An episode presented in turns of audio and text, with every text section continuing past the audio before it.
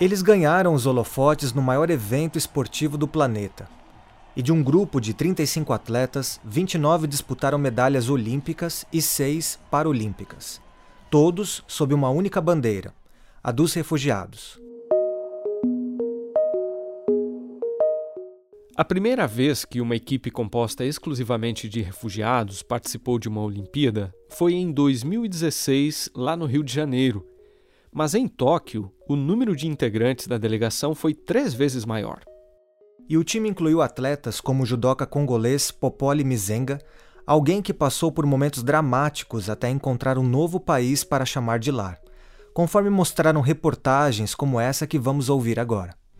Imagine um menino de apenas 9 anos, depois de ver a mãe ser assassinada, fugir para uma floresta. Ele foi encontrado uma semana depois. Assim começa a história do nosso personagem. De Bukavu, sua cidade natal, foi levado para a capital do país, Kinshasa. Lá ele conheceu o judô, algo que mudaria sua vida. Na minha vida lá no Congo, Histórias como a desse africano que lutou pela sobrevivência e se superou por meio do esporte reforçaram a mensagem deixada pelo presidente do Comitê Olímpico Internacional ao dizer, no contexto da abertura da Olimpíada de Tóquio, que existe esperança para os milhões de pessoas que têm sido forçados a deixar o país de origem.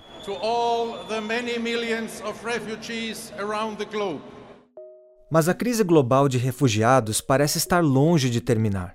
Quando o Alto Comissariado das Nações Unidas para os Refugiados, o Acnur, foi criado, lá em 1950, imaginava-se que a situação dos refugiados europeus no contexto do pós-guerra seria resolvida em um prazo de aproximadamente três anos.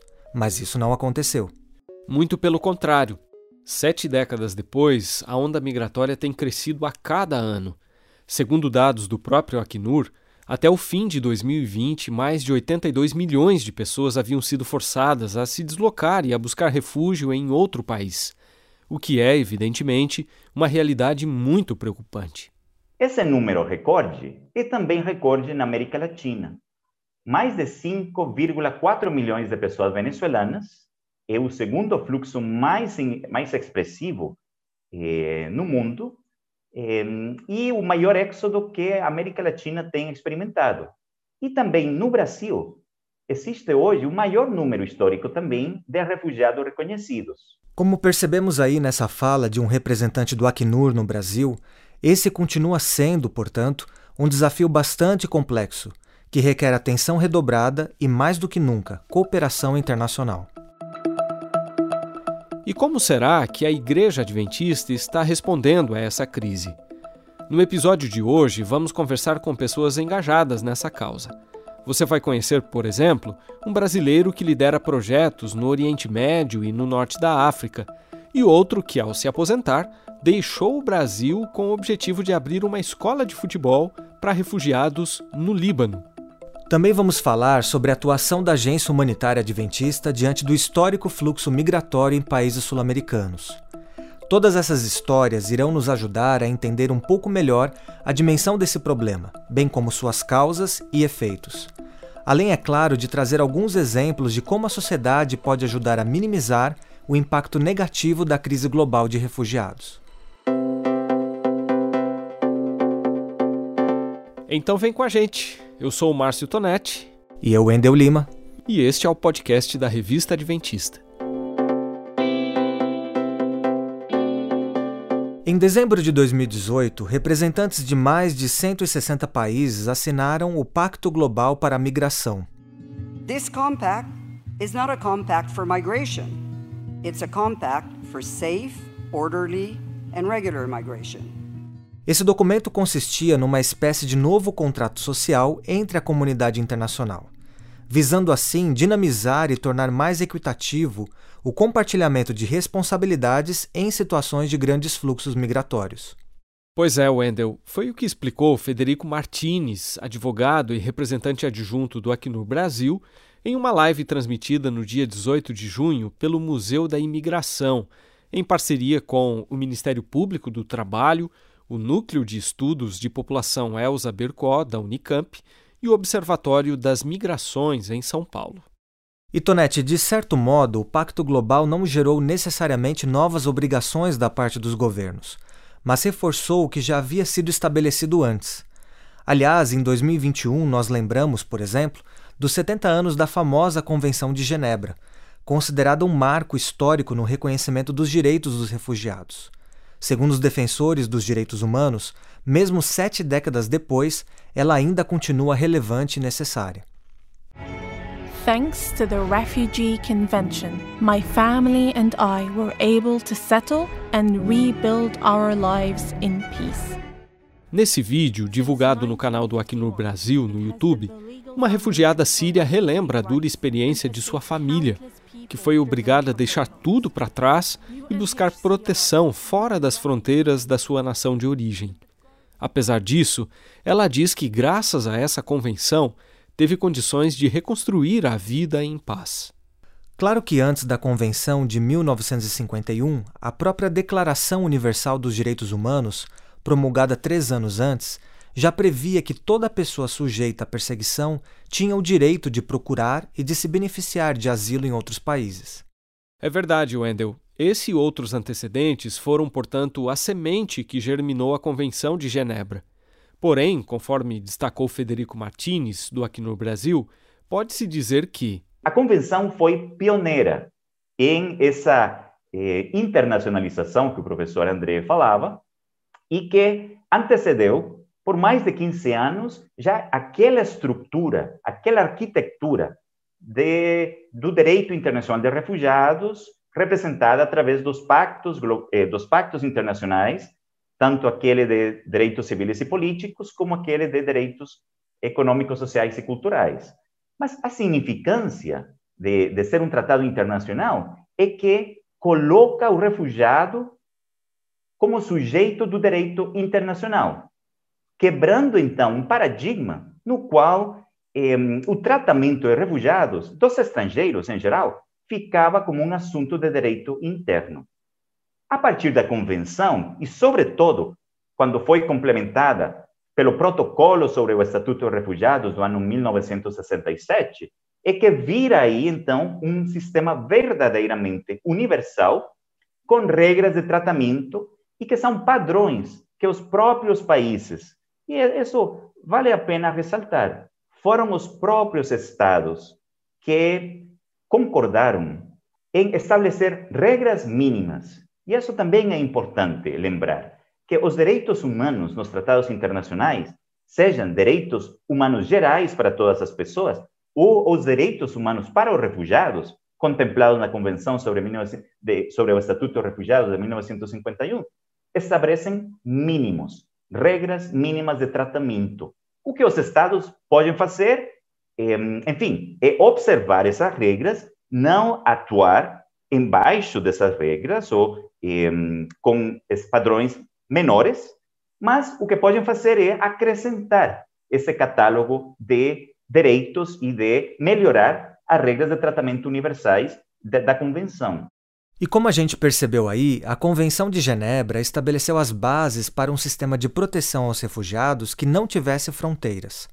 A partir daí, surgiriam novos tratados internacionais e também legislações nacionais específicas, como a Lei Brasileira de Refúgio, implementada em 1997. Essa importante convenção buscou, em primeiro lugar, definir o que é um refugiado, incluindo nesse grupo qualquer pessoa que busque proteção em outro país em decorrência de perseguição motivada por raça, religião, nacionalidade, grupo social ou opiniões políticas conforme estabelece o segundo parágrafo do primeiro capítulo. E vale destacar aqui, Tonete, que o documento do qual nós estamos falando, que aliás pode ser acessado por meio do link que a gente disponibilizou aqui na descrição do episódio, também reconhece, entre outras coisas, o direito dessas pessoas não serem devolvidas pelos países em que elas buscam asilo ou refúgio. E além disso, Wendel, passou a haver uma maior vigilância em relação a como os estados estão cumprindo suas obrigações internacionais.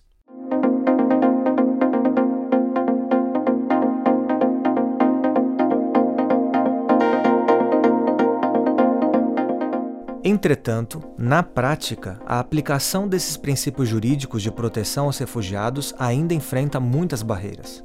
Apesar desse início, que poderíamos dizer até um início é, que é promissor, o regime jurídico acabou se distanciando, mostrando a resistência dos estados. Esse é o Dr. André de Carvalho Ramos, professor da Faculdade de Direito da USP, falando no contexto daquela live promovida pelo Museu da Imigração. Ele prossegue dizendo que enquanto o direito internacional dos direitos humanos como um todo ganha velocidade e ganha processos internacionais de direitos humanos que estabelecem uma vigilância internacional mais aguda sobre como os estados estão cumprindo as suas obrigações em relação a direitos civis e políticos, a direitos sociais, a direitos econômicos, a direitos culturais. No caso dos, da proteção aos refugiados, há ainda uma grande, uh, um grande respeito à chamada interpretação nacionalista dos termos estabelecidos nos compromissos internacionais.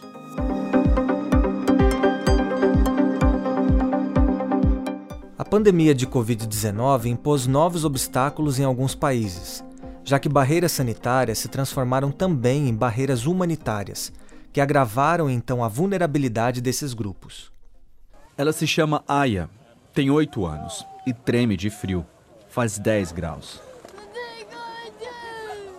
Ela e seu irmão estão entre os 3 mil refugiados presos na lama, a apenas alguns metros da União Europeia. A fronteira está fechada. Apenas os mais velhos, os doentes e crianças podem passar.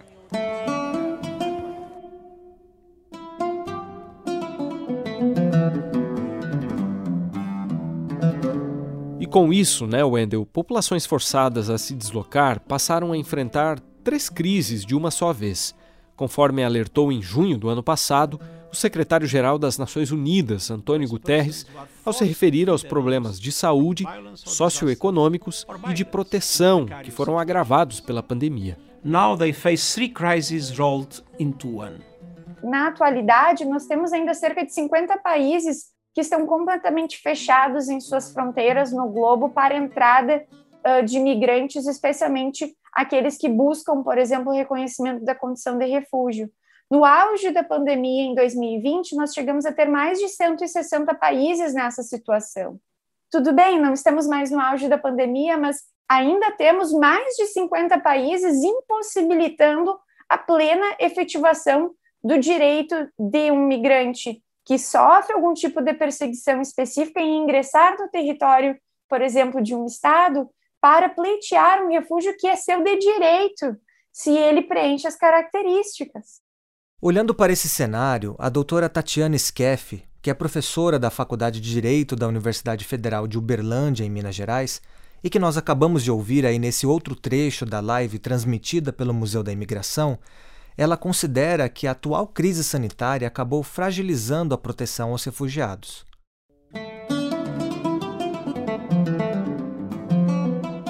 E se o agravamento dessa crise humanitária tem desafiado os governos, ela também passou a exigir esforços redobrados da parte de organizações da sociedade civil que atuam nessa área.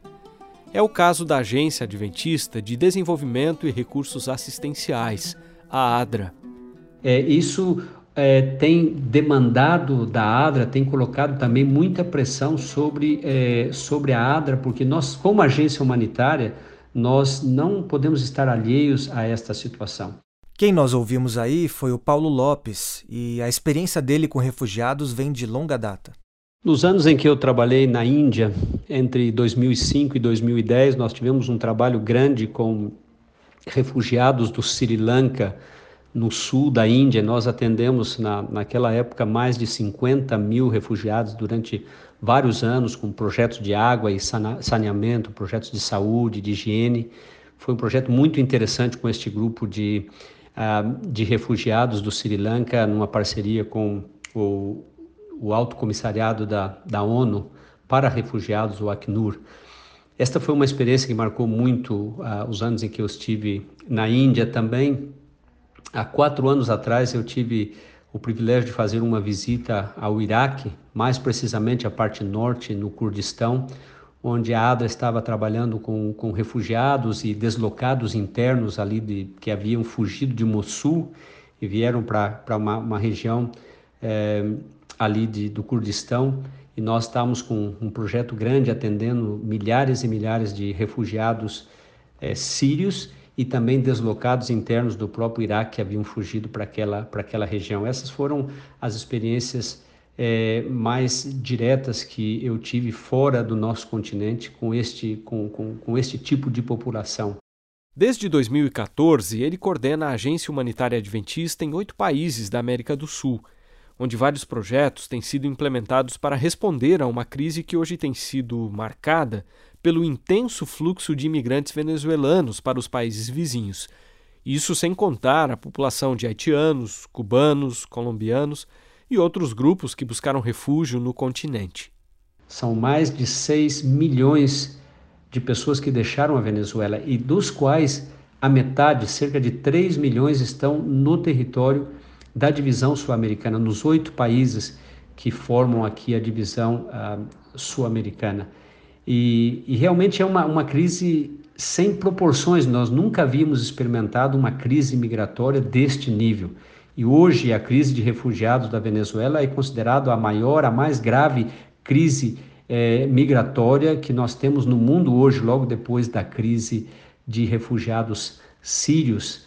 Conforme o pastor Paulo relata, foi preciso que a ADRA trabalhasse pesado nos últimos anos para levantar recursos e atender às necessidades que surgiram com o fluxo migratório. Essa, inclusive, se tornou uma das principais frentes de atuação da agência humanitária. Hoje, por exemplo, na ADRA da Divisão Sul-Americana, no nosso, no, dentro de todo o nosso programa, hoje é, 20% dos nossos esforços, dos nossos recursos, é, em geral, uma média tem sido para a atender a essa, a essa crise humanitária gerada pelo fluxo migratório. Mas nós temos casos de algum país, alguns países, como o Equador, Argentina, por exemplo, onde praticamente a totalidade da resposta da ADA, do programa humanitário da ADA nesses países, é em resposta à crise de refugiados, e imigrantes, principalmente da Venezuela, e que tem se intensificado agora com a Covid-19 é, com a Covid-19. Ou seja, hoje nós temos duas crises. Nós já estamos trabalhando muito, com muita força para atender a crise de refugiados, a crise migratória, e agora nós temos também a situação da, da, da Covid-19 que afeta esta população mais do que as populações locais, porque os refugiados, imigrantes, eles já estão no nível de vulnerabilidade muito grande. E agora, então, é, com esta com esta pandemia da Covid-19, eles se tornam ainda mais vulneráveis e eles também disputam os serviços públicos, a atenção de saúde, as vacinas com as populações dos nossos países e outra vez isso gera também tensão é, entre essas essas populações. Nós temos projetos nas principais fronteiras por onde passam os venezuelanos na América do Sul, Pacaraima, no caso do Brasil, no estado de Roraima. Nós temos programas, eh, eh, projetos em Rumichaca, na fronteira entre Colômbia e Equador, um importante corredor humanitário. Estamos trabalhando com projetos também na fronteira entre o Equador e o Peru, na fronteira entre o Peru e Chile. Estamos trabalhando no Uruguai. Eh, o próprio Uruguai eh, tem uma, um, um, número bastante expressivo de, de refugiados imigrantes venezuelanos comparado à, população local. Nós estamos trabalhando muito forte na área de apoio psicossocial, na área de proteção de direitos desses é, migrantes e refugiados, ajudar na documentação, no visto. Nós temos trabalhado muito, obviamente, na parte sanitária, é, água e saneamento.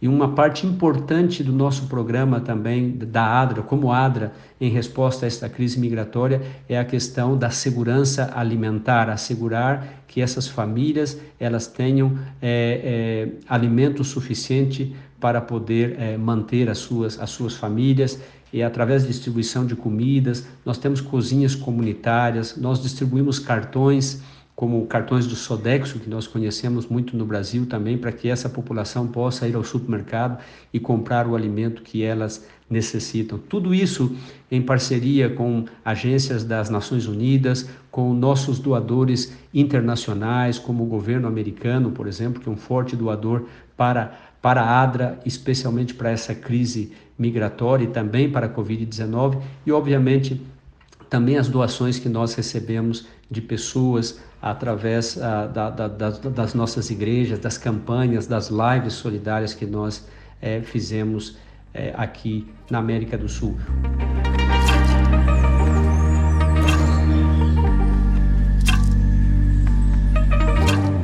No período em que o pastor Ginter Valauer liderou a ADRA na América do Sul, de 2008 a 2014, a crise de refugiados por aqui ainda não tinha chegado a esse ponto, Wendel. Embora nessa época a ADRA já atendesse colombianos que buscavam, por exemplo, refúgio no Equador.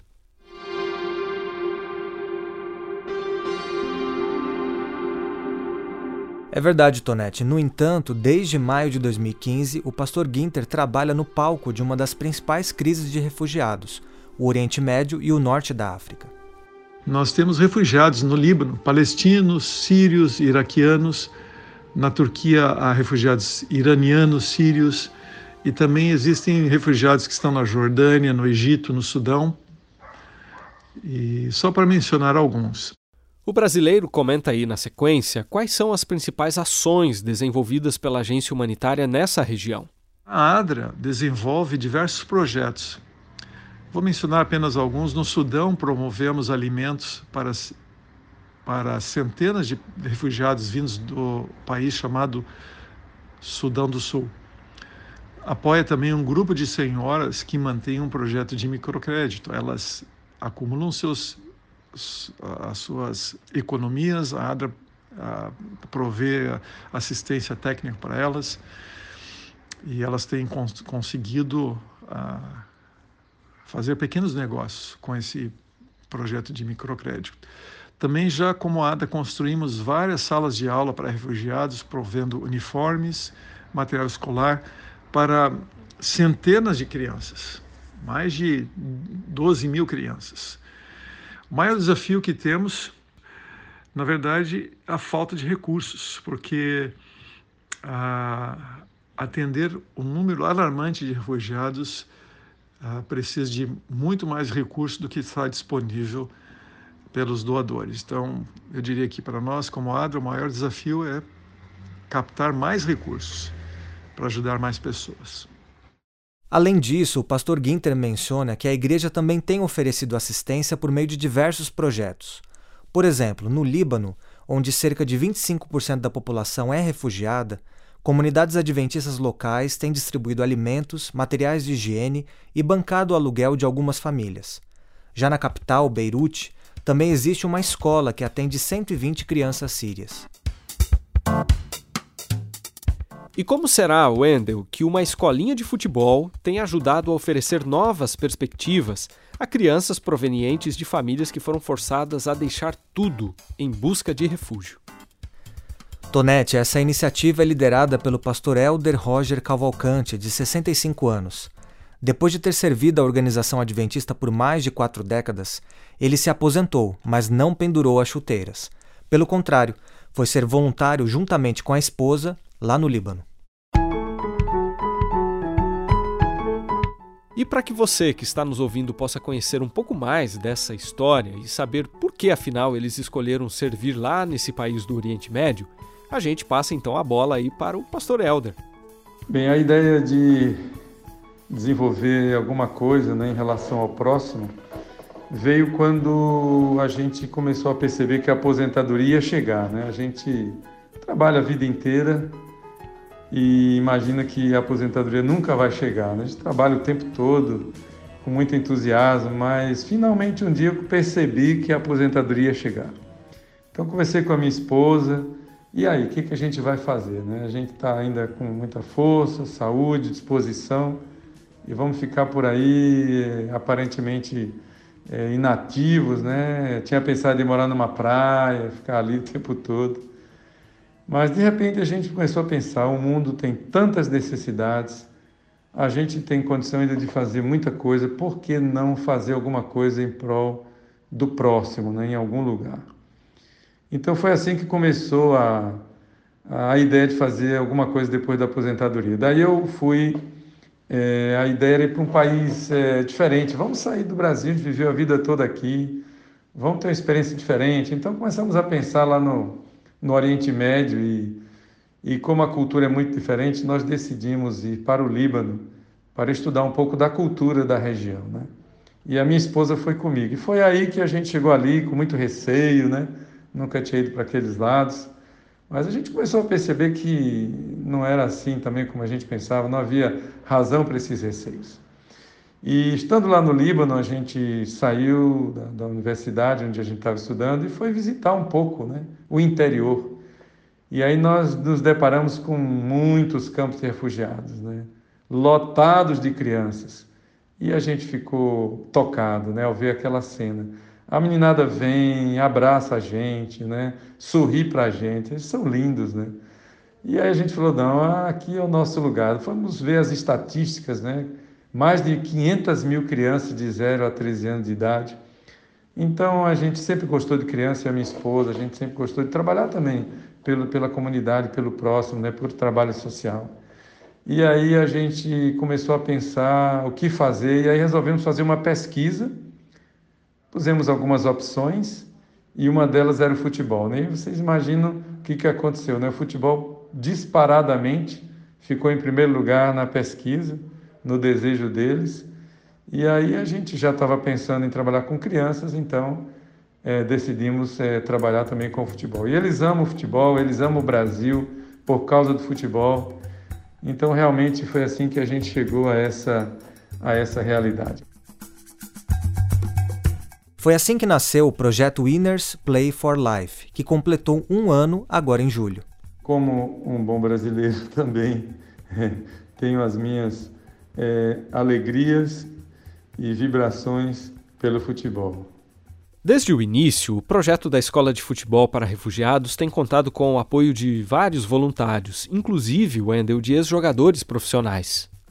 Hoje nós somos 10 brasileiros e, na verdade, 11 brasileiros e uma argentina é, envolvidos diretamente no projeto do Líbano. A primeira família foi para o Líbano em agosto de 2019 para conhecer a realidade, fazer os preparativos. E no final de janeiro de 2020, foram duas famílias de ex-jogadores, né, profissionais do esporte. Mas assim que eles chegaram lá, ali no finalzinho de janeiro, os últimos dias, mês de fevereiro, começaram a se organizar e março veio a pandemia e tudo parou. E eles ficaram em casa sem poder fazer nada até o mês de julho foi um desafio muito grande para eles e para nós também, né? Muita incerteza, muita preocupação, mas graças a Deus é, a gente conseguiu superar tudo isso e no meio de julho do ano passado, 2020, é, começamos o projeto com a escolinha de futebol. Naquela pesquisa inicial que o pastor Helder realizou, também foram identificadas outras áreas de interesse, por isso, o projeto tem buscado ampliar seu campo de atuação por meio de aulas de inglês, música e informática, além de oferecer cursos voltados para os pais dessas crianças. No final do ano, é, no início desse ano, então vieram duas voluntárias para o inglês, é, veio mais um voluntário para a área de comunicação e agora acabou de chegar mais um um voluntário que está trabalhando com música para as crianças, ensinando violão, e mais um voluntário que vai iniciar brevemente o projeto de informática, né? o projeto de computação. Me esqueci de falar também que iniciamos é, há algum tempo atrás o corte costura também, não é? E o curso de inglês. É, e os meninos, eles não faltam, eles são assíduos, né? Eles não faltam.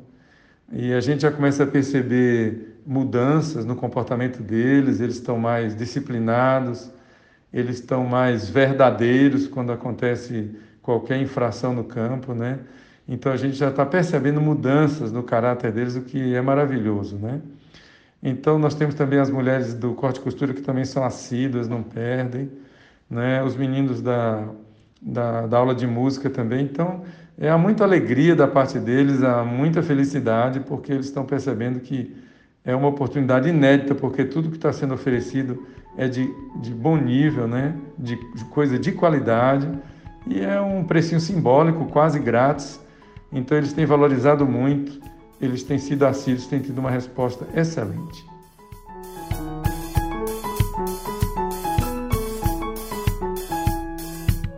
Esse projeto, implantado na fronteira do Líbano com a Síria, uma região que concentra milhares de famílias que perderam tudo na guerra e buscam um novo começo, tem oferecido a crianças e adultos a oportunidade de construir um futuro.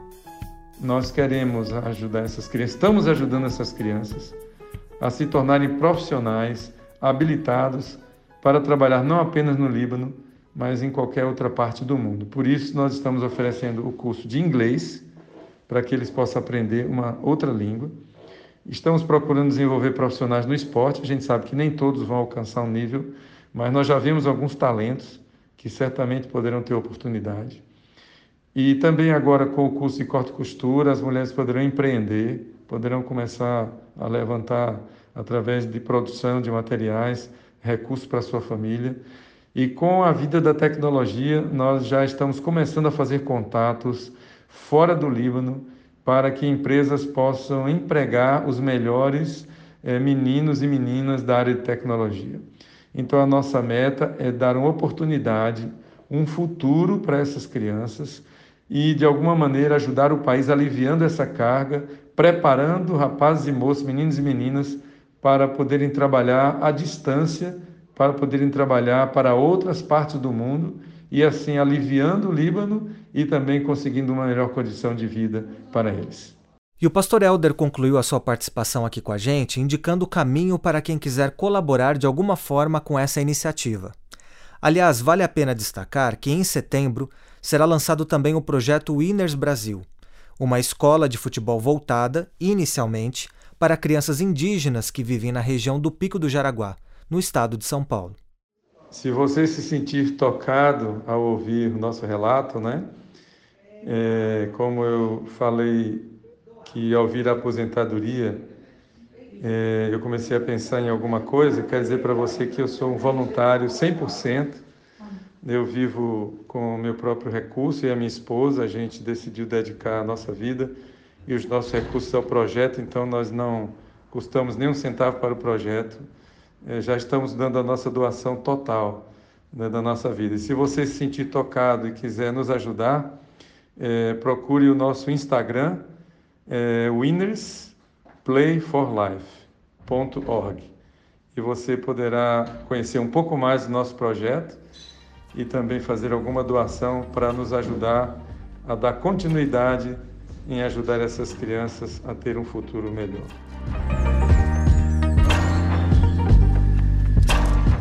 Provavelmente, né, Wendel, o fluxo migratório continuará modificando a paisagem demográfica global. E a ideia de reservar uma data voltada para os refugiados no calendário eclesiástico adventista, isto é, o terceiro sábado de junho, tem sido uma forma de chamar a atenção das pessoas para essa questão que, como nós ouvimos hoje, desafia os governos, a igreja e também a cada um de nós a fazer alguma coisa pelo estrangeiro, seja dentro ou fora de nossas fronteiras. E a gente tem procurado, como ADRA, é, usar essa, essa data para chamar a atenção dos nossos membros é, para esta problemática, para que eles entendam e também levá-los à Bíblia, onde claramente o Senhor deu ao povo de Israel no passado e que se aplica a nós hoje a nossa, o nosso dever de cuidar dos refugiados. Então nós temos é, feito mais esse trabalho de conscientização nas nossas igrejas em prol da causa é, dos, dos refugiados, dos migrantes e a obrigação que nós temos cristã, uma obrigação espiritual que nós temos de responder de uma forma positiva a esta crise. Com a apresentação de Márcio Tonetti e Wendel Lima, produção, roteiro e edição de áudio de Márcio Tonetti e direção de jornalismo de Marcos de Benedicto, o episódio de hoje fica por aqui. Até o próximo.